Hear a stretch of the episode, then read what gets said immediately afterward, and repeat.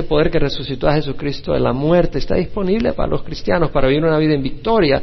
Y luego el capítulo 4 al 6 nos habla de la conducta, de la vida que debemos de vivir los cristianos en base a esas bendiciones, en base a ese poder, en base a ese amor, en base a que hemos sido escogidos y que hemos sido adoptados como hijos de Dios, somos hijos de Dios, tenemos todo el cuidado, tenemos todo el amor, tenemos toda la dirección de nuestro Padre y nos enseña en los versículos que están en el capítulo 4 al 6 cómo vivir como hijos de Dios. De hecho, en el capítulo 4 dice, yo pues prisionero del Señor os ruego que viváis de una manera digna de la vocación versículo 1 del capítulo 5, sed pues imitadores de Dios como hijos amados, nos está diciendo que exhortando a vivir de cierta manera. Vimos al final del capítulo 5 que Pablo da instrucciones para la familia, cómo la mujer debe sujetarse al esposo, cómo debe respetar al esposo y también cómo el hombre debe de amar a su mujer, como Cristo amó a la iglesia, ama a la iglesia. En el capítulo 6 vamos a ver los primeros cuatro versículos hoy que tiene que ver con las responsabilidades de los padres hacia los hijos y los hijos hacia los padres. No es un tratado completo.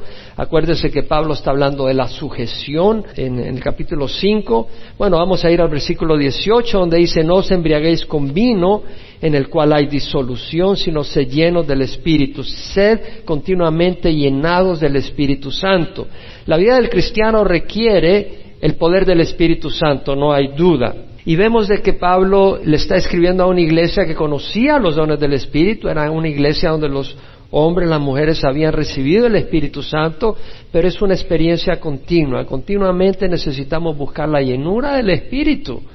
Para poder tener discernimiento necesitamos el Espíritu para rechazar el pecado, para rechazar las tentaciones, para ver con claridad. El poder ver es un regalo que Dios nos da en medio de esta oscuridad. Esa luz viene de Dios y del Espíritu.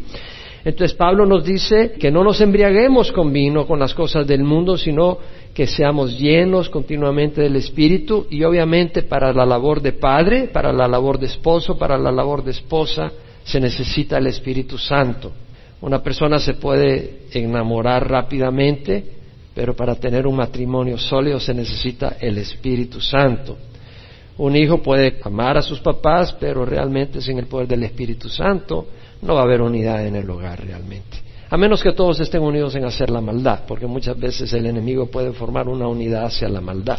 Pero en las cosas de Dios se necesita el Espíritu Santo para que haya unidad. Pablo habla en el versículo 19, hablando entre vosotros con salmos, himnos y cantos espirituales, cantando y alabando con vuestro corazón al Señor. Está hablando de la actitud que debe haber en el cristiano y sobre todo en el hogar. En el hogar debe de haber esa alabanza hacia Dios. Tener en la casa música. Y Pablo habla sujetándose unos a otros en el temor de Cristo. Y ya lo hemos explicado, que sujetándose unos a otros no quiere decir que los papás se sujetan a los hijos y los hijos a los papás sino que los hijos se sujetan a los papás, los papás no a los hijos, aunque hoy en día papás se sujetan a los hijos porque tienen miedo de que le hagan relajos y de todo, pero no debe ser así. Los hijos deben de sujetarse a los papás. La palabra sujetarse, y vamos a hablar sobre eso, y también habla las mujeres a sus propios maridos como el Señor. La palabra sujetarse quiere decir obedecer, estar en esa condición donde tú estás aceptando la guía, la dirección, la instrucción de la persona que está en autoridad sobre ti. Y en el hogar el esposo está en autoridad. No quiere decir para maltratar, sino que siguiendo el ejemplo de nuestro Señor Jesucristo, que mostró humildad, mostró gracia. Si alguien modela a Dios es Jesucristo. En Filipenses nos dice, nada hagáis por egoísmo, por vanagloria, sino que con actitud humilde, cada uno de vosotros considere al otro como más importante que a sí mismo no buscando cada quien sus propios intereses, sino lo de los demás. Y nuestro Señor modeló eso. Y esa es la manera en que debemos de ejercer la autoridad los esposos y los padres. Pero el orden es que la mujer esté pues sujeta a sus propios maridos como al Señor y luego que el marido ame a su mujer como Cristo a la iglesia. Hemos enseñado esto en los dos últimos domingos. Versículo 1 del capítulo 6 al 4, vamos a leerlo. Hijos, obedeced a vuestros padres en el Señor porque esto es justo. Honra a tu padre y a tu madre, que es el primer mandamiento con promesa, para que te vaya bien y para que tengas larga vida sobre la tierra. Y vosotros, padres, no provoquéis a ira a vuestros hijos, sino criadlos en la disciplina e instrucción del Señor. Pablo dice, hijos, obedeced a vuestros padres en el Señor porque esto es justo. Me fui a las distintas versiones en inglés, la King James, la New King James, la New International Version, la English Standard Version, la New American Standard, todas dicen lo mismo. Children, obey your parents in the Lord, for this is right. Sencillo, una sola traducción, no hay problema de entender lo que las palabras son, es claro. Hijos, obedecer a vuestros padres en el Señor porque esto es lo correcto. La palabra que usa Pablo acá es teknon, es un sujeto, un nombre neutro. La King James la traduce child, que quiere decir niño, pero en el sentido de niño que es un hijo, es el hijo de alguien, un niño, un pequeño. Son o daughter, puede ser el varón, puede ser la hembra. El término se usa en sentido natural, un niño, un descendiente de un papá y una mamá, o en sentido figurativo, no solo se refiere a, hijos naturales, sino se refiere a los discípulos de un maestro. Un maestro en el Nuevo Testamento se refería a sus discípulos muchas veces como hijos. Los creyentes somos referidos como hijos de Dios. Y los rebeldes e impíos son referidos como hijos del diablo. Se usa la misma palabra, tecnon. En el Nuevo Testamento los discípulos son llamados hijos de sus maestros porque sus maestros a través de la instrucción nutren las mentes de sus discípulos y moldean sus caracteres. Es lo que hace un maestro, va guiando, va informando, va instruyendo y va moldeando al discípulo para que sea como él. Y de la misma manera, este término viene de un padre con un hijo. ¿Qué es lo que hace un padre? Es nutrir a sus hijos edificar a sus hijos, instruir a sus hijos y luego moldearlos, no solo darles información, sino moldearlos para que tengan el carácter y la naturaleza que deben de tener de disciplina y ser productivos, ser sanos, etcétera. Se refiere a hijos de Dios también, aquellos que han nacido de nuevo y son guiados por el Espíritu Santo. Esto es importante. Vemos en Efesios 4.1 Pablo dice, yo pues prisionero del Señor os ruego que viváis de una manera digna de la vocación con que habéis sido llamados. Hemos sido llamados a ser hijos de Dios, eso es lo que somos. Entonces vamos a vivir como hijos de Dios. Pablo aquí les dice hijos, no está hablando, son hijos de Dios, pero le está refiriéndose a los hijos en relación a sus padres. Pero esos hijos son hijos de Dios, él está hablando a los hijos dentro de la iglesia y les está diciendo, hey, obedezcan a sus padres porque eso es justo. Bueno, es parte de vivir de una manera digna de la vocación, no solo como hijos de sus papás, sino como hijos de Dios, como un hijo de Dios. Ese es el carácter de Dios, de que tengamos esa obediencia, que los niños tengan esa obediencia. El capítulo 5, versículo 1 dice, se puede imitadores de Dios como hijos amados. Dios nos ama y andad en amor, así como también Cristo os amó. Y Cristo de niño estuvo mostrando obediencia. Podemos ver que cuando tenía 12 años sus padres fueron al templo y él se había quedado ahí y él se fue con sus padres de regreso. O sea, él obedeció, él se sujetó a sus papás. El Señor Jesucristo nos enseñó que los hijos deben de sujetarse a sus papás. El término también se aplica a hijos del diablo. Ve a Juan 8, versículo 42 al 47. Vemos que Jesús les dice a los judíos que estaban arguyendo con él, si Dios fuera vuestro Padre me amarías, porque yo salí de Dios y vine de Él, pues no he venido por mi propia iniciativa, sino que Él me envió. ¿Por qué no entendéis lo que digo? Porque no podéis oír mi palabra.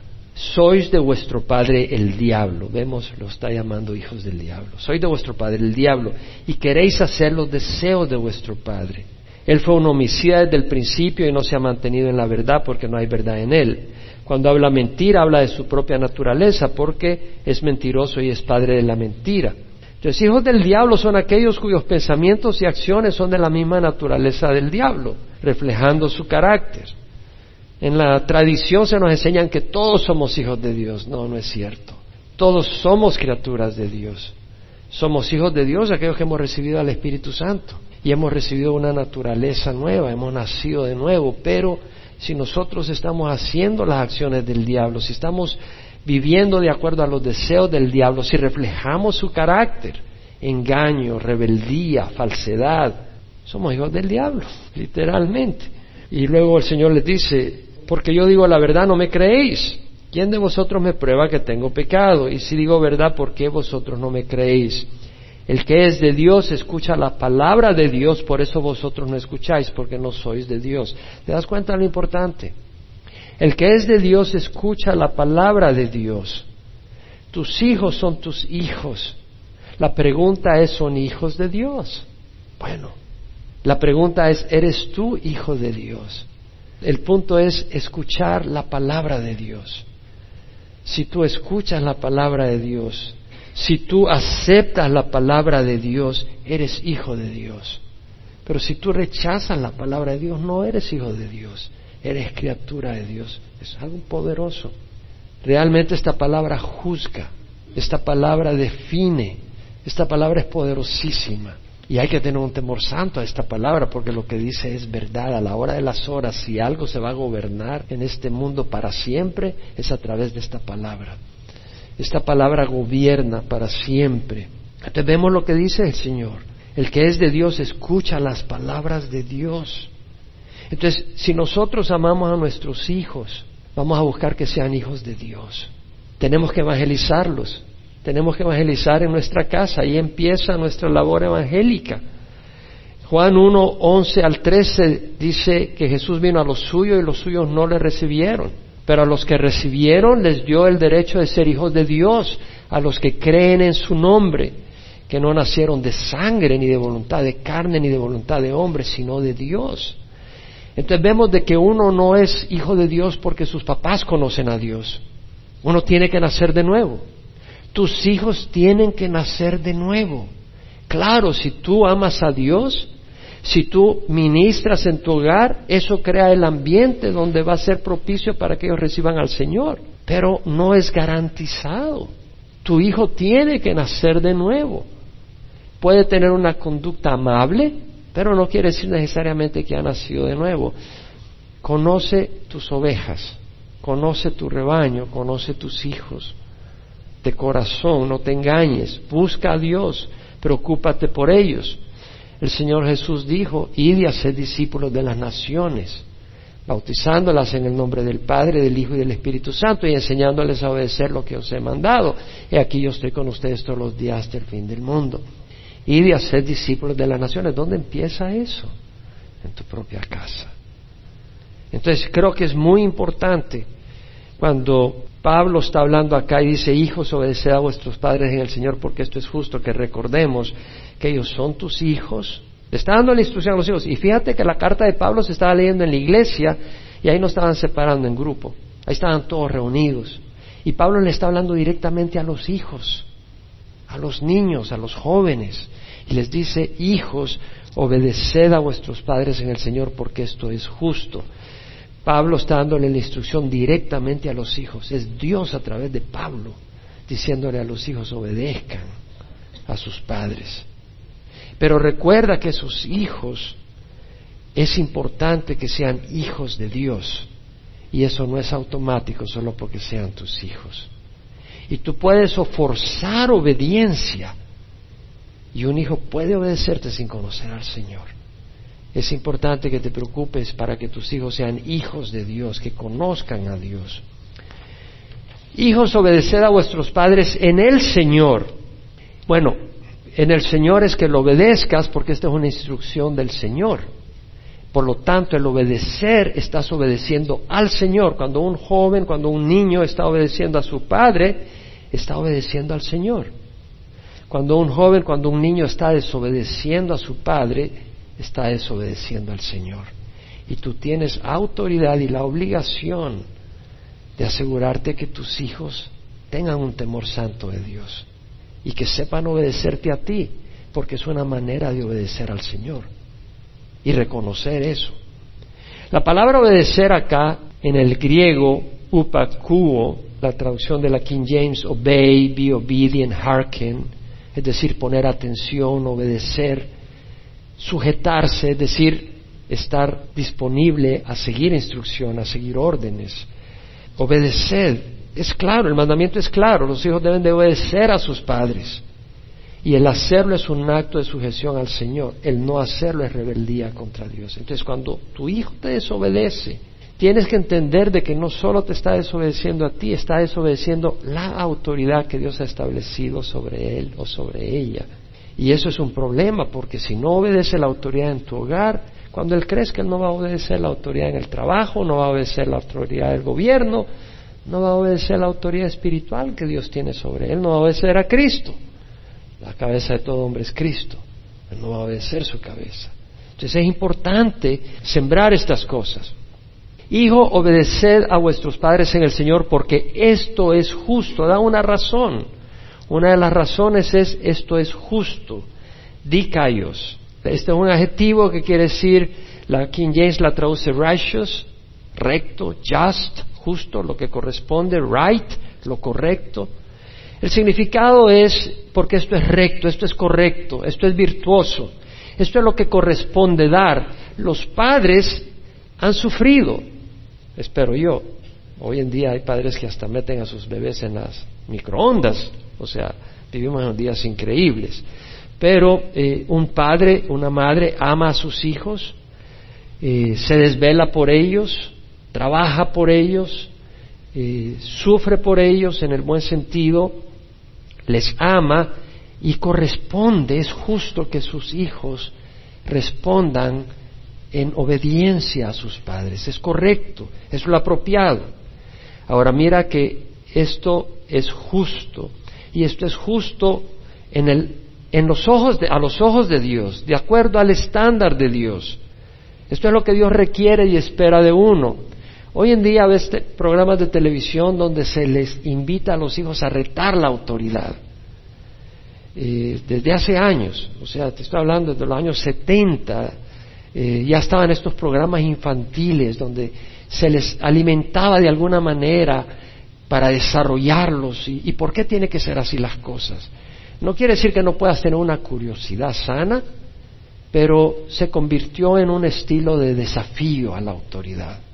Y eso no es sano. Está bien que un hijo pregunte, y es bueno, pero no es bueno que un hijo desafíe a sus padres. No es bueno desafiar la autoridad, porque desafía la autoridad está desafiando a Dios porque no hay autoridad sino la establecida por Dios, dice el Nuevo, Testamento. Entonces, ¿quién va a enseñar a los hijos obediencia? Esto es importante. Realmente a mí me sorprendió cuando empecé a preparar el estudio por dónde me llevó el Señor, porque no tenía idea que por ahí me iba a llevar el Señor. Hijos, obedeced a vuestros padres en el Señor porque esto es justo. Bueno, ¿quién va a enseñar a los hijos obediencia si la obediencia no es natural, hermanos? Son los padres los que le van a enseñar a los hijos obediencia. Eres tú quien tiene que enseñar a tus hijos a obedecer. Si los hijos han de obedecer, además, si un hijo va a obedecer es porque el papá, la mamá, va a guiar. Si no hay dirección, no hay nada que obedecer. Los padres deben de guiar, deben de instruir, deben enseñar, deben explicar, deben dar instrucciones, deben dar dirección, deben dar órdenes y poner límites y consecuencias a la desobediencia. Estaba leyendo un comentario de una jovencita que sus papás no se preocupaban para ponerle límites a ella. Entonces empezó a vivir una vida desordenada. Dijo, si a mis papás no les importa cómo yo vivo, porque me va a importar a mí? Y se tiró al desorden. Es decir, los límites son necesarios, son una muestra de que tú amas a tus hijos, de que tú no quieres que se lastimen, de que tú no quieres que hagan cosas que le van a hacer daño. Los padres tienen una obligación de instruir a los hijos en todas las áreas en la vida.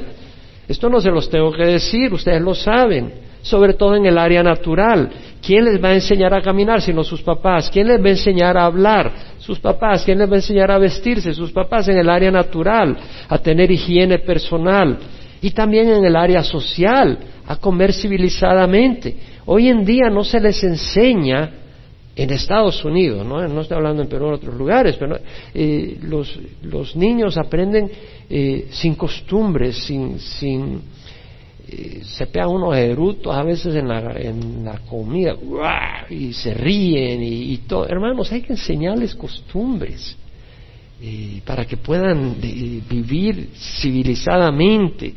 Hay que enseñarles a estudiar, para que un día puedan trabajar y vivir una vida productiva. Se les enseña a respetar el derecho a la propiedad ajena.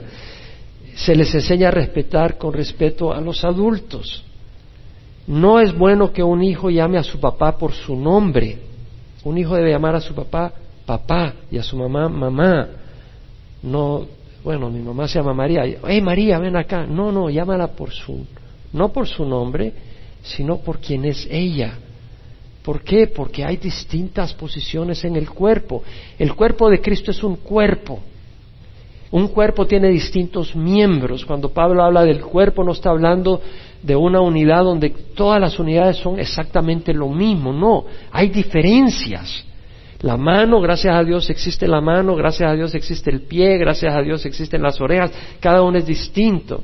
Y en el hogar está la mamá, está el papá, y deben ser reconocidos como tal, no llamarlos por nombre a tu papá, a tu mamá, llámalo mamá, papá, ese entendimiento de respeto. Hay que enseñarle a los hijos a tener un temor santo a Dios. Eso no es natural. Hay que mostrarles, hay que enseñarles a amar a Dios. Lo que es natural es desafiar, es rebelarse contra Dios. Hay que enseñarles a conocer y honrar su palabra. Eso hay que enseñarlo. Hay que aprender. Hay, que enseñar a los hijos a que aprendan a oír a Dios y a hacer su voluntad. Eso hay que enseñárselos. A veces los padres están tan ocupados que no tienen tiempo de instruir a los hijos.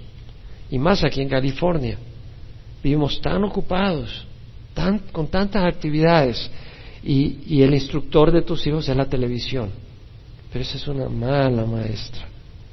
La televisión es una pésima maestra. O el Internet. El Internet está lleno de pornografía, hermanos. Tú no la buscas, ella te busca. ¿Quién puede decir amén a eso? La pornografía te busca. Yo estoy en Facebook y me llegan cosas que no quiero y las tengo que eliminar. o sea, tienes que estar activo porque el Internet es basura. Si tú tienes a tus vecinos como los que van a instruir a tus hijos, los compañeros de escuela de tus hijos, es mala idea. Si tienes una babysitter que, que eduque a tus hijos, es una mala idea. La responsabilidad de ser padre es tuya, no la de la babysitter, no la de los maestros, es tuya. Tú eres el papá, tú eres la mamá. A veces es difícil porque le toca a la mamá sola, sin el papá, o al papá solo, sin la mamá. Y a veces tienes que trabajar duro y se necesita el Espíritu Santo. Pero tienes que entender la necesidad y el reto y también entender que hay un Dios que está a tu lado y el Dios que está a tu lado te va a ayudar. Pero, pero no debemos de ignorar la necesidad y la responsabilidad. Enseñar a tus hijos es más que informar verbalmente a tus hijos, es ayudar a que entiendan si yo te digo, te voy a enseñar a manejar y te digo, mira, lo que haces es usas el breque, usas la palanca y viajas a esta velocidad y pones la, la luz. Bueno, ya aprendiste, ya te enseñé. No, no, no, tienes que sentarte en el carro. Tienes que llevarlo, tienes que corregirle, tienes que guiarlo. Enseñar es más que informar, es estar en ese proceso donde le ayudas a los hijos a que entiendan, que asimilen, que aprendan una manera de pensar y una manera de actuar correcta. Para eso se requiere poner atención. Es como cuando llevas a tu hijo y le vas a enseñar a manejar. Estás poniendo atención cómo está manejando. Se requiere repetir las instrucciones. No, no, no, no des la vuelta si ya te lo he dicho. Tienes que darla más abierta, si no vas a chocar. No, no, tienes que parar poco a poco. No, no, estás parando mal. O sea, ese proceso tienes que estar observando que ellos estén asimilando y entendiendo. Y a los niños hay que enseñarles a obedecer, no es natural. Enseñar a obedecer es ayudarles, motivados por amor a que aprendan a obedecer. A un niño hay que enseñarle a obedecer, se le debe buscar que entiendan que ellos deben obedecer por su propio bien. porque es importante obedecer? Bueno, tienes que explicarles. Debes ayudarle a entender que tienen una naturaleza pecadora. Ellos tienen que saber que tienen una naturaleza pecadora y rebelde, que es natural en ellos, que tú lo entiendes, que nosotros tenemos esa naturaleza, pero que esa naturaleza es resultado del veneno de Satanás y es una enfermedad espiritual. De hecho, Isaías dice, por sus heridas hemos sido sanados, es una enfermedad espiritual que todos tenemos. Pero no debemos de caminar de acuerdo a esa enfermedad espiritual, debemos de ser sanados y el Señor nos sana. Se le debe de hablar de las consecuencias de la rebeldía a los padres y de la rebeldía a Dios. Se le debe de entrenar a obedecer usando disciplina. A veces la disciplina, y cuando digo disciplina es el castigo, pero no con el sentido de, de destruir, sino de corregir. Pero ¿cuál es la principal meta de un padre? Y esto es bien importante. Porque si, tú vas a, si tus hijos van a obedecer, la pregunta es, ¿qué tipo de instrucciones le das a tus hijos? ¿Cuál es la guía de las instrucciones que le das a tus hijos? ¿Cuál es la base? ¿Cuál es la motivación? ¿Qué es lo que forja el grupo de instrucciones que le das a tus hijos? Bueno, yo te voy a decir cuál debe ser. No yo, sino la palabra de Dios. La principal meta de los padres no es que tus hijos sean millonarios. La principal meta de un padre no es que tu hijo sea doctor o pastor o, lo que sea. La principal meta de un padre es que tu hijo crezca en el conocimiento y amor de Dios y viva una vida entregada al servicio de Dios en obediencia y santidad, trayéndole gloria al Señor. Esa es la principal razón.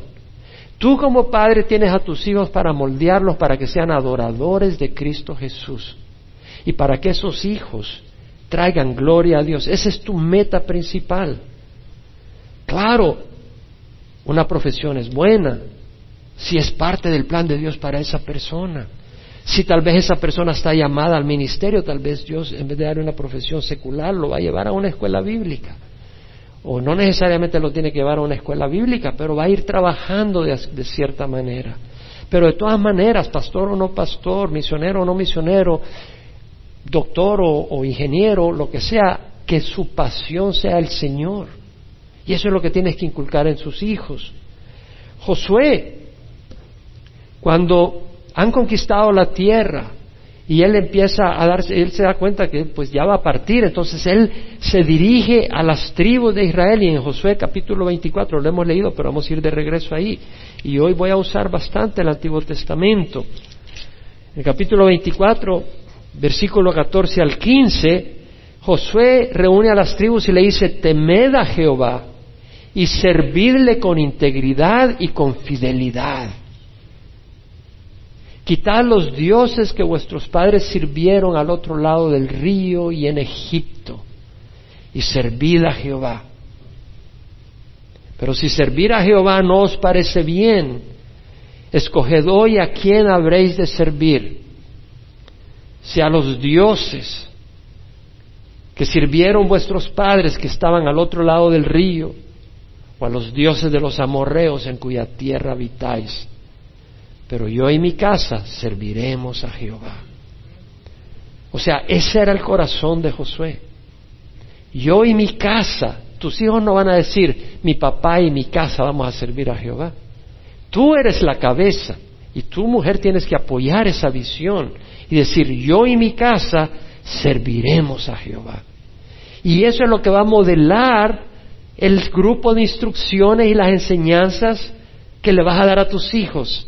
Y esa enseñanza no solo es de palabra, es de práctica, es de ejemplo, es de interacción, es de atención. No basta traer los hijos a la iglesia, hay que traer a Cristo al hogar. No basta llevar los hijos a la iglesia, hay que traer a Cristo al hogar. Si no estás viviendo una hipocresía, si tú quieres que tus hijos hagan cosas buenas y honren a Dios, pero tú no traes a Cristo al hogar, solo llevas a tus hijos a la iglesia, se dan cuenta el doble estándar. Debes de leer la palabra de Dios y orar con tus hijos.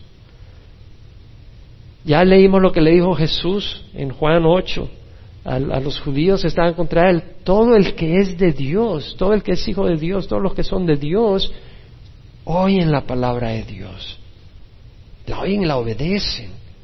Entonces, Debes de tener amor por la palabra de Dios, leerla en tu casa, orar con tus hijos. Debes obedecer y vivir la palabra de Dios, no solo leerla. Santiago dice, sed hacedores de la palabra y no solamente oidores que se engañan a sí mismos. Debemos de obedecer la palabra de Dios. Los hijos se dan cuenta cuando algo es real en tu corazón o no. Tú vienes a la iglesia, pero Cristo no es el motivo principal de tu corazón. Ellos se dan cuenta. Se dan cuenta que tú estás viviendo religión.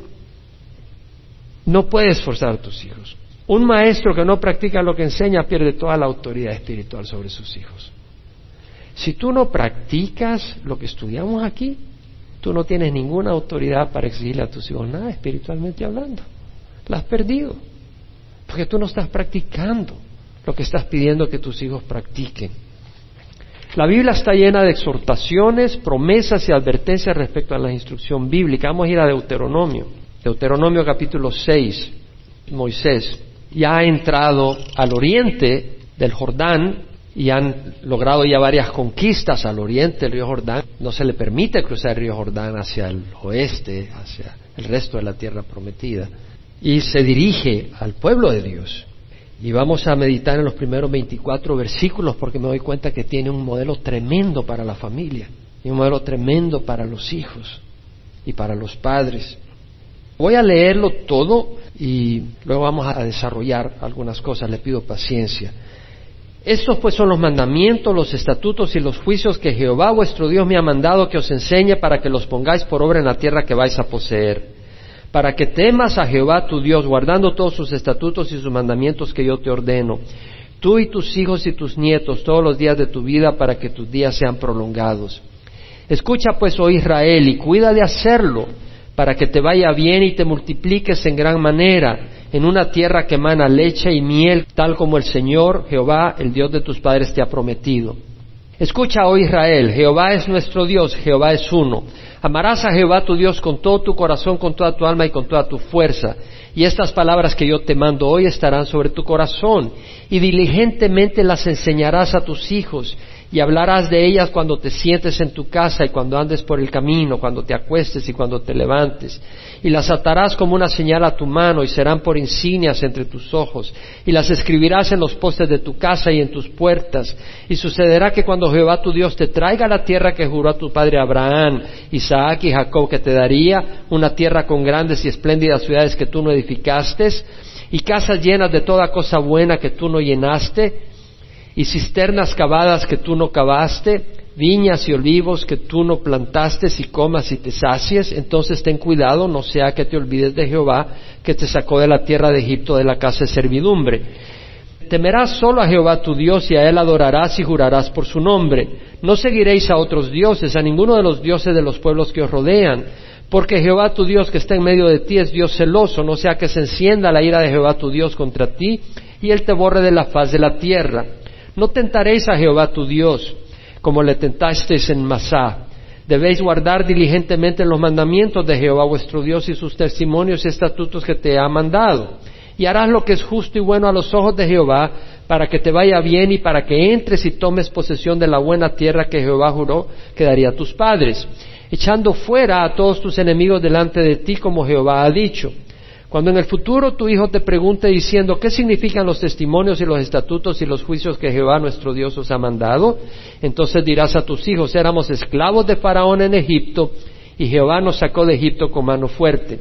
Además Jehová hizo grandes y temibles señales y maravillas delante de nuestros ojos contra Egipto, contra Faraón y contra toda su casa, y nos sacó de ahí para traernos y darnos la tierra que él había jurado dar a nuestros padres. Y Jehová nos mandó que observáramos todos estos estatutos y que temiéramos siempre a Jehová nuestro Dios para nuestro bien y para preservarnos la vida como hasta hoy. Tiene tremenda enseñanza, la vamos a ir disectando en distintas secciones que tiene tremenda enseñanza para los padres, para los hijos, para la familia. En los primeros tres versículos dice, estos son los mandamientos, los estatutos, los juicios que Jehová vuestro Dios me ha mandado que os enseñe para que los pongáis por obra en la tierra que vais a poseer. Esto es para ponerlo en práctica. La palabra de Dios es para ponerla en práctica. Esa es la palabra de Dios con la que tú vas a poner en práctica para que tus hijos puedan conocerla y ponerla en práctica. Para que temas a Jehová tu Dios guardando todos sus estatutos y sus mandamientos que yo te ordeno, tú y tus hijos y tus nietos. Esta, esta palabra de Dios es para ti, es para tus hijos. Es decir, los padres tienen la responsabilidad de llevar esa palabra a sus hijos todos los días de tu vida, no solo el domingo, toda la semana. Tienes que vivir la fe cristiana toda la semana para que tus días sean prolongados. El obedecer la palabra de Dios es vida. Escucha pues, oh Israel, y cuida de hacerlo para que te vaya bien y te multipliques en gran manera en una tierra que emana leche y miel, tal como Jehová, el Dios de tus padres, te ha prometido. Entendemos que los mandamientos son para beneficio del pueblo de Dios, para que tus días sean prolongados, para que te vaya bien y te multipliques en gran manera. Tal vez no necesariamente en este tiempo vas a ser multiplicado biológicamente, pero Dios te ofrece bendición al obedecer la palabra de Dios. Si tú quieres que tus hijos sean bendecidos, vas a instruirlos en la palabra de Dios. Si tú crees que el dinero es la bendición, tu hijo se va a echar a perder. Si tú crees que Dios es la bendición, tus hijos van a crecer en el temor a Dios. Y el dinero no los va a esclavizar ni los va a destruir. Cuando le dices a tu hijo que no hable con extraño en la calle, es porque le amas, ¿no? O sea, hay toda clase de locura hoy en día, se roban a los niños, se roban a los niños para prostitución. Cuando le prohíbes a tu hijo de tres años de no jugar con un cuchillo es porque le amas. Le enseña a tener temor al cuchillo al niño de tres años. No, eso no te va a cortar. Le enseñas al niño a tener temor al fuego, porque si no se va a quemar. Tú disciplinas a tus hijos porque le amas. Tal vez no puede entender, pero la disciplina le va a ayudar. El temor a la disciplina, el temor a un padre que le ama, es vida. Bueno, el temor de un hijo a su padre amoroso que le ama, si la disciplina es vida, cuanto más es el temor a Dios. El temor a Jehová es el principio de la sabiduría. Los necios desprecian la sabiduría y la instrucción. Enseñarles e implantar en tus hijos, sembrar en tus hijos un temor santo a Dios, es vida. Es importante. Deuteronomio 4 al 5. Escucha, oh Israel, Jehová es nuestro Dios, Jehová uno es. Amarás a Jehová tu Dios con todo tu corazón, con toda tu alma y con toda tu fuerza. Moisés les está hablando de Jehová, no le está hablando de Dios en general. Jehová, tu Dios, a Él lo amarás con todo tu corazón, Escucha Israel, Jehová es nuestro Dios, Jehová uno es, está usando el nombre de Jehová. No es a cualquier Dios. Tenemos que enseñarle que nuestro Dios es Jehová, nuestro Dios es Jesucristo. Usa el nombre de Dios en tu casa, que no quede lugar a duda quién es el Dios al que adoras. No es Alá, no es Buda, hay que conocerlo, hay que conocer su nombre, conocer su nombre es conocer su persona, su carácter, sus atributos. ¿Quién es Él?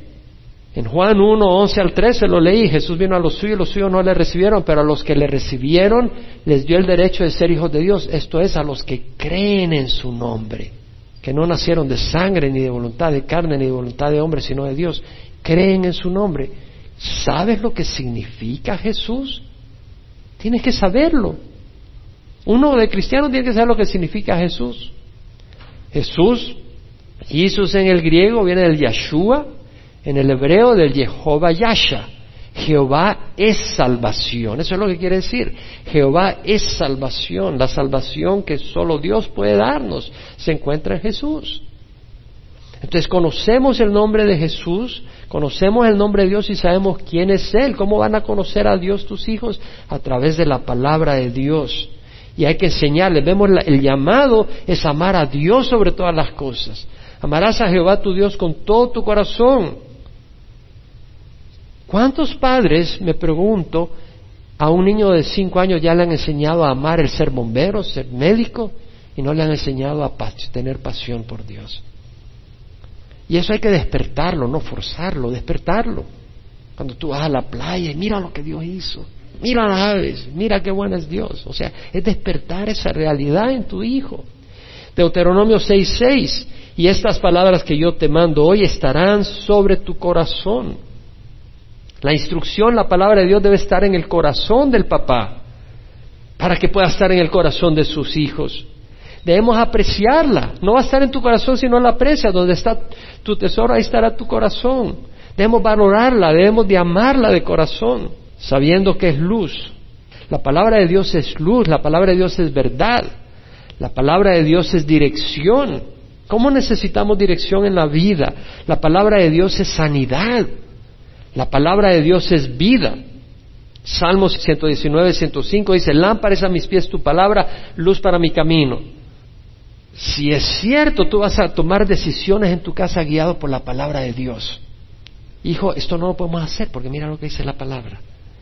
Vamos a hacer esto porque esto es lo que dice la palabra. Esto es lo que vamos a buscar porque esto es lo que dice la palabra. Es decir, es la luz con la que tú guías tu camino. Salmo 119, 160, la suma de tu palabra es verdad y cada una de tus justas ordenanzas es eterna. Estaba oyendo a un predicador famoso, tremendo predicador, una gran bendición, pero confundido en el tema de evolución. Decía que el libro de Génesis, los primeros capítulos no eran históricos. ¿Cómo que no eran históricos? Claro que eran históricos. La palabra de Dios es verdad desde Génesis Apocalipsis. Y enseñar a tus hijos, edifica, edifícate sobre el tema de creacionismo. Enséñale a tus hijos que no somos resultado del Big Bang. Consigue material, literatura. Hay muchos recursos aquí en Estados Unidos que no hay en otros lugares. Jesús dice, santifícanos en la verdad. Le dice al Padre, santifícanos en la verdad. Tu palabra es verdad. Nosotros tenemos la verdad. Qué lindo que el Señor nos pide que caminemos en la verdad, no en la mentira, no en el engaño, que no seamos engañados, que vivamos en la verdad. Qué regalo el que Dios nos da. Pero esa palabra también es sanidad. El Salmo 107, 20 dice, Él envió su palabra y los sanó y los libró de la muerte. La palabra de Dios sana nuestros corazones, sana nuestras vidas, sana nuestra torcedura. La palabra de Dios es sanidad espiritual. En el capítulo 32, versículo 45 al 47, cuando terminó Moisés de hablar todas estas palabras a todo Israel, les dijo, todas las palabras con que os advierto hoy, las cuales ordenaréis a vuestros hijos que las obedezcan cuidadosamente. O sea, es tu responsabilidad que tus hijos reciban y sigan la palabra de Dios. Todas las palabras de esta ley, porque no es palabra inútil para vosotros, ciertamente es vuestra vida. No es palabra inútil yo me pregunto cuántas personas que van a las iglesias, cuando llegan a casa la palabra de Dios es inútil porque no la usan para regir sus vidas. No debe ser así con nosotros. La palabra de Dios es útil, es la que nos da vida. Por esta palabra prolongaréis vuestros días en la tierra donde vosotros vais cruzando el Jordán a fin de poseerla. Juan 6:63, Jesús dice, el Espíritu es el que da vida, la carne para nada aprovecha. Las palabras que yo he hablado son espíritu y son vida. Es la palabra de Dios la que nos da vida. ¿Quieres que tus hijos tengan vida eterna? La palabra de Dios. ¿Quieres que tus hijos caminen con vida y en la verdad? La palabra de Dios. Que tengan guía, la palabra de Dios. Versículo 7 al 9, por eso Moisés exhorta al pueblo de Israel a obedecer la palabra, pero primero a enseñarla.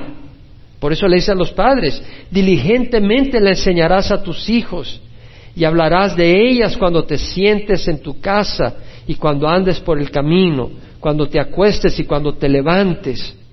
Y las atarás como una señal a tu mano y serán por insignias ante tus ojos. Cuando vas al zoológico, mira el león, lo que Dios ha hecho, mira qué maravilla.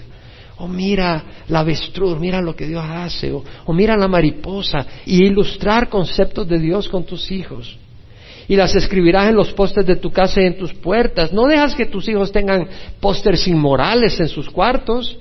En la tradición todo eso se permite, pero no en cristiano. No vas a tener en tu casa cosas inmorales, no las permitas. Y es bonito tener versículos y es una bendición. La palabra de Dios me recuerda, te refresca, te anima. Las atarás como una señal a tu mano y serán por insignias entre tus ojos, las escribirás en los postes de tu casa y en tus puertas.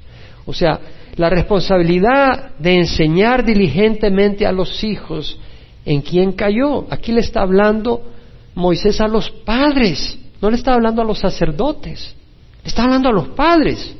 Muchos padres dicen, bueno, yo cumplo con mi labor espiritual, llevo a mis hijos a la escuela dominical. No, tú eres responsable de la educación espiritual de tus hijos. En la iglesia hay distintos dones, distintos maestros, pero tú eres el responsable principal. Te ayudamos, pero tú eres el responsable. No te laves las manos. Y luego el versículo 10 al 12 vemos el peligro de olvidar, Padre, cuando viniste a Estados Unidos y el Señor te empezó a sacar de la crisis y empezaste a comprarte un carrito, cuando al principio no podías ya lograste rentar tu propio cuarto, tu propio apartamento, no te olvides lo que hizo Dios por ti. No te olvides de eso. Y Moisés le dice esto al pueblo de Israel. Sucederá que cuando Jehová tu Dios te traiga la tierra que juró a tus padres Abraham, Isaac y Jacob que te daría, una tierra con grandes y espléndidas ciudades que tú no edificaste, y casas llenas de toda buena cosa que tú no llenaste, y cisternas cavadas que tú no cavaste, viñas y olivos que tú no plantaste, y comas y te sacies. Entonces ten cuidado, no sea que te olvides de Jehová, que te sacó de la tierra de Egipto, de la casa de servidumbre. Temerás a Jehová tu Dios. No podemos descuidarnos. A veces ya estamos en Estados Unidos y el estándar de vida aquí es mucho más alto que en México, en El Salvador, que en Latinoamérica, y ya tu meta es el sueño celestial. No, deja de ser el sueño celestial, se convierte en el sueño americano. Empezaste con el sueño celestial cuando viniste a Cristo, cuando estabas en necesidad, cuando necesitabas ayuda, cuando estabas hecho pedazos y el Señor te ayudó. Oh, el, el Señor, el sueño celestial. Pero poco a poco fue entrando el veneno. Y de repente cambiaste el sueño celestial por el sueño americano. Y ya nuestras energías se enfocan en avanzar económicamente y no tiene nada de malo prosperar económicamente siempre que no se vuelva tu ídolo. Se nos olvida de dónde nos sacó Dios. Ya no hay tiempo para adorarle, ya no hay tiempo para la iglesia. He comprado un carro nuevo. Entonces ya no tengo tiempo, tengo que tener tres trabajos para pagar el carro. No debe ser así. Versículo 13 al 15. Temerás solo a Jehová tu Dios y a él adorarás y jurarás por su nombre. No seguiréis a otros dioses, a ninguno de los dioses de los pueblos que os rodean, porque Jehová tu Dios que está en medio de ti es Dios celoso. No sea que se encienda la ira de Jehová tu Dios contra ti y él te borre de la faz de la tierra. Mira, al temor a Dios es vital. Y estoy hablando de un temor sano, pero estoy hablando de un temor, de un respeto, y de un temor de las consecuencias también. Eso es muy importante. Vivimos en una sociedad donde los compañeros, los vecinos se van a burlar de ti, te van a alienar muchas veces, o te van a ignorar, o te van a despreciar por tu fe, o te llamarán intolerante. Hoy con estas nuevas leyes que están imponiendo, de que los varones, si se dicen que son mujeres, pueden entrar al baño de las mujeres y todo eso. Y, y tú puedes decir, esto no tiene sentido, esto va contra Dios o que los hombres se casen entre sí, las mujeres que se casen entre sí, eh, te van a llamar intolerante y vas a tener que decidir si buscas la admiración de tus amigos o si buscas honrar a Dios. ¿A quién vas a temer más? ¿La burla de los amigos o ofender a Dios? Tenemos que enseñar a nuestros hijos a temer a Dios, a ser fieles a Jesús y a su palabra, que no se avergüencen de seguir a Jesús. Tenemos que enseñarlo. Tenemos que practicarlo. En Mateo 10, versículo 28 al 33, el Señor habla del temor. No temáis a los que matan el cuerpo, pero no pueden matar el alma. Tened más bien al que puede echar tanto el cuerpo como el alma en el infierno. ¡Wow! ¿Quién lo está diciendo? No un tipo loco, lleno de ira, no un tipo que nos odia, alguien que dio su vida en la cruz, el que sangró en la cruz y nos dice, temed a aquel que puede echar tanto el alma como el cuerpo en el infierno.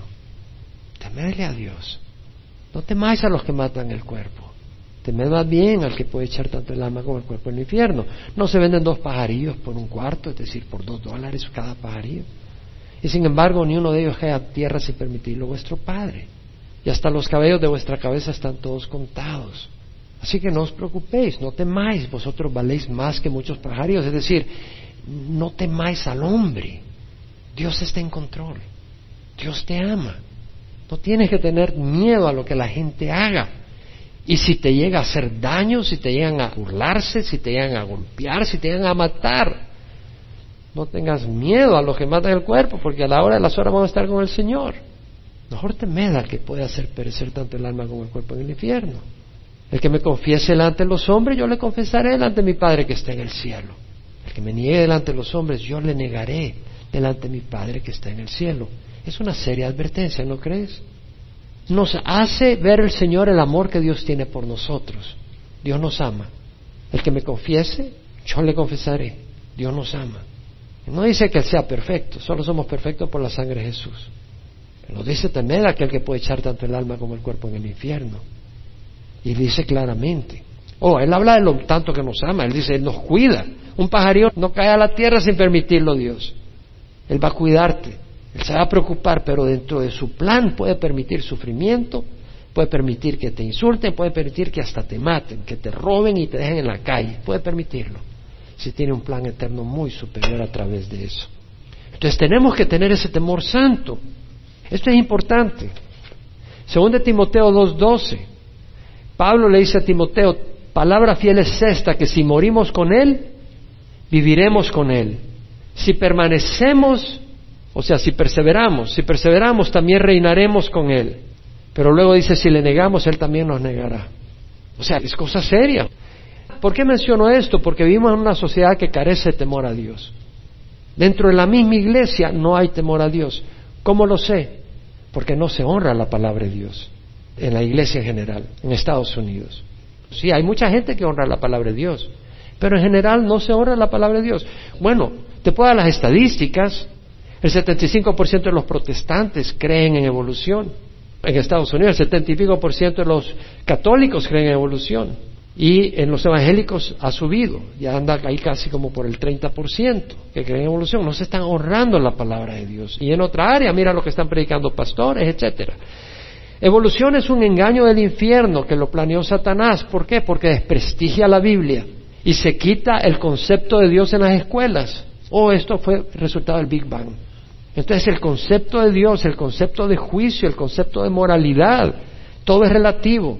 La gente no respeta la palabra de Dios y abundan programas y documentales, aún en la televisión, donde cuestionan la Biblia, donde cuestionan la historicidad de Cristo, etcétera. Y dentro de la iglesia no hay un temor general a Dios. Muchos congregantes oyen, pero no obedecen la palabra de Dios. ¿Eso qué quiere decir? Que no hay temor a Dios, no hay respeto a Dios. Pastores trasquilan el rebaño, ven a las ovejas o al ministerio como una fuente de dinero, fama y de poder. Eso no es temer a Dios. Un pastor que ve el ministerio como una fuente de dinero no está temiendo a Dios.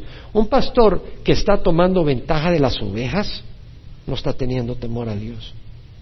Un pastor que es inmoral y comete adulterio dentro de la iglesia y aún fuera de la iglesia, pero aún dentro de la iglesia, no tiene temor a Dios. Los falsos maestros enseñan doctrinas populares que atraen a la carne pecadora. No tienen temor a Dios. Veamos lo que dice la palabra. Oseas 4.6 dice, mi pueblo es destruido por falta de conocimiento. Según de Timoteo 4.1 al 4, ¿qué dice Pablo? Te encargo solemnemente en la presencia de Dios y de Cristo Jesús que ha de juzgar a los vivos y a los muertos por su manifestación y su reino. Predica la palabra. Insiste a tiempo y fuera de tiempo, redarguye, reprende, exhorta con mucha paciencia e instrucción, porque vendrán tiempos cuando no soportarán la sana doctrina, sino que teniendo comezón de oídos, acumularán maestros conforme a sus propios deseos, se apartarán de la verdad y se volverán a mitos. Es necesario vivir en el temor a Dios. Vamos a primera de Pedro 1, versículo 17 al 21. Si invocáis como Padre a aquel que imparcialmente juzga según la obra de cada uno, ¿no habló Jesucristo de la parábola de aquellos siervos que no fueron fieles con lo que les dio, que no fueron fieles con lo que le dio para administrar? aquel que recibió y no lo administró, lo escondió bajo el árbol. Es serio.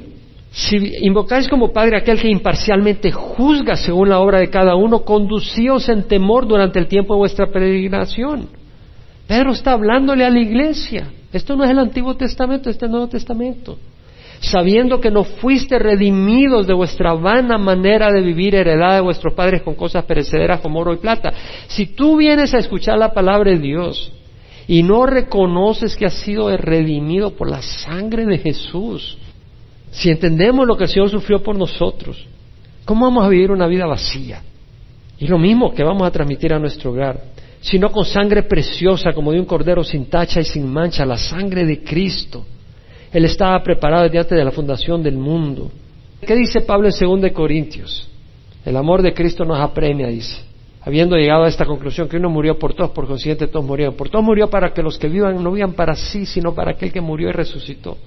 Entonces vamos a enseñar a nuestros hijos a no vivir para sí, sino a vivir para Jesucristo. Vamos a Hebreos 10. Si continuamos pecando, versículo 26, deliberadamente después de haber recibido el conocimiento de la verdad, ya no queda sacrificio alguno por los pecados, sino cierta horrenda expectación de juicio y la furia de un fuego que ha de consumir a los adversarios. Cualquiera que viola la ley de Moisés muere sin misericordia por el testimonio de dos o tres testigos. Cuanto mayor castigo pensáis que merecerá el que ha pateado bajo sus pies al Hijo de Dios y que ha tenido por inmunda la sangre del pacto, por la cual fue santificado y ha ultrajado el espíritu de gracia. Conocemos al que dijo, mía es la venganza, yo pagaré y otra vez el Señor juzgará a su pueblo.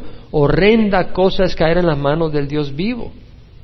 Hermanos, el Evangelio es completo.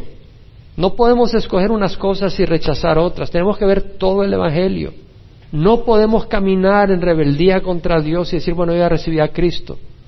No te engañes y no seas un instrumento de engaño para tus hijos. Y no debemos de tentar a Dios. Vamos al Deuteronomio. Versículo 16. No tentaréis a Jehová vuestro Dios como lo tentaste en masa. ¿Qué es lo que pasaba? El pueblo desconfió en Dios. El pueblo dejó de creer las promesas de Dios y empezó a murmurar contra Dios. ¿Sabes qué? Si tus hijos murmuran contra ti, que es la autoridad establecida por Dios, van a murmurar contra Dios. Tú tienes que asegurarte que tus hijos tienen una actitud correcta hacia ti y hacia tu autoridad. Y tienes que disciplinar cuando murmuran. Eso no es correcto. Tienes que mostrarles amor, tienes que mostrarles paciencia, pero tienes que enseñarle que murmurar no es bueno. Claro, hay que amarlos y mostrarle cariño. Vamos a hablar sobre eso la próxima semana. Pero lo que quiero enseñarte es que la murmuración no es buena. Versículo 17 y 18. Debes guardar diligentemente los mandamientos de Jehová vuestro Dios y sus testimonios y estatutos que te he mandado, y harás lo que es justo y bueno a los ojos de Jehová para que te vaya bien y para que entres y tomes posesión de la buena tierra que Jehová juró para dar a sus padres. Vemos que dice, hará lo que es justo y bueno a los ojos de Jehová. Vivimos en una sociedad donde la presión de los amigos en la escuela, la presión de tus compañeros en el trabajo, la presión de tus vecinos que compraron un mejor carro, que pintaron la casa bonita, esto y el otro, todas esas cosas te hacen sentir mal y tú estás empezando a vivir de acuerdo a la presión de tus amigos. ¿Qué es lo que dijo Pablo? Busca ahora el favor de los hombres o el de Dios o me esfuerzo por agradar a los hombres, si estuviera tratando de agradar a los hombres no sería siervo de Dios. Vamos a ser siervos de Dios, vamos a buscar agradar a Dios. Tienes que enseñar a tus hijos que tú buscas agradar a Dios en las decisiones que tomas. Y eso es lo que debes de enseñarle a tus hijos, a que ellos busquen agradar a Dios. Versículo 19, echando fuera a todos tus enemigos delante de ti como Jehová ha dicho. Bueno, yo no creo que vas a tener ahí a un filisteo en tu casa, pero vas a tener la televisión con mucha basura ¿Qué es lo que permites que tus hijos vean? ¿Qué tipo de música dejas en tu casa?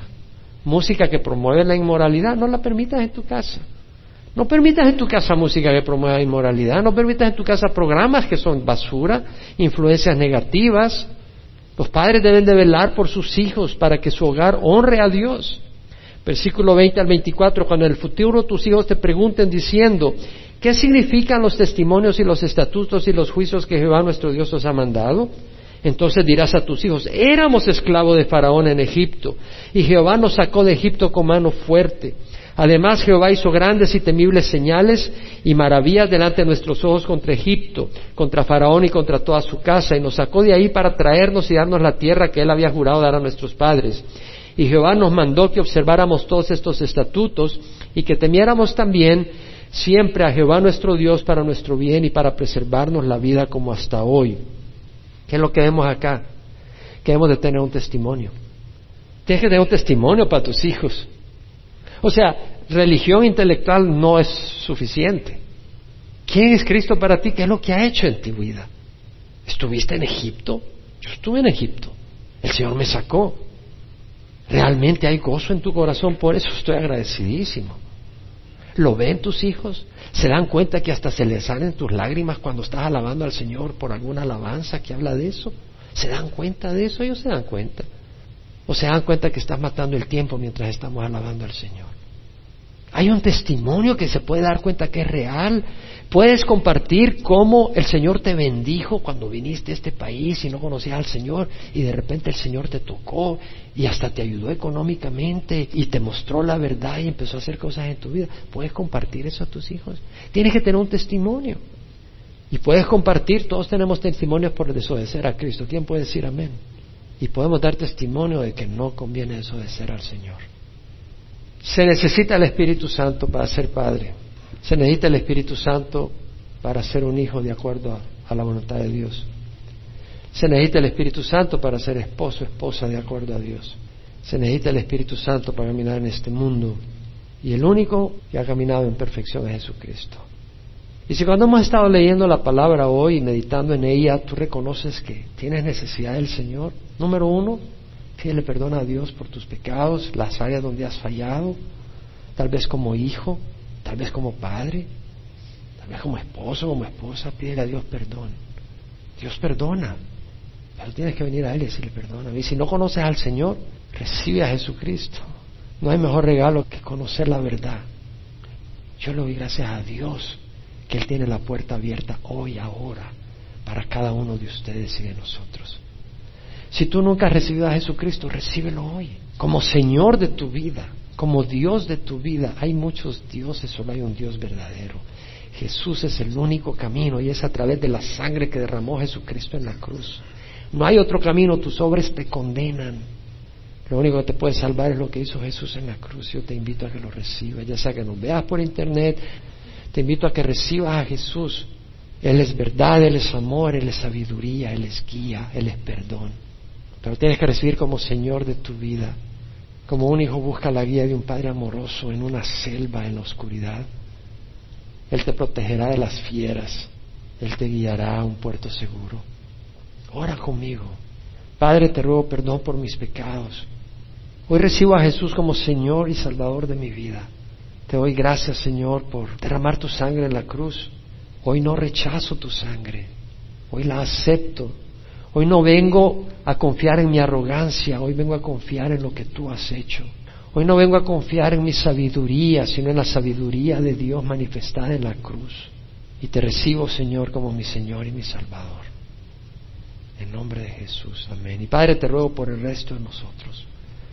Padre, que tú te glorifiques en nuestras vidas, nos ayudes a ser hijos, a ser padres, a ser esposos, a ser esposas, a ser siervos tuyos, a guardar esa unidad del Espíritu, Señor. Señor, nos has dado tu palabra, nos has dado a Jesús, nos has dado el poder del Espíritu Santo. Glorifica a tu Hijo en Orange County hasta los extremos del mundo, Señor. Que seamos obedientes a tu llamado en nombre de Jesús. Amén.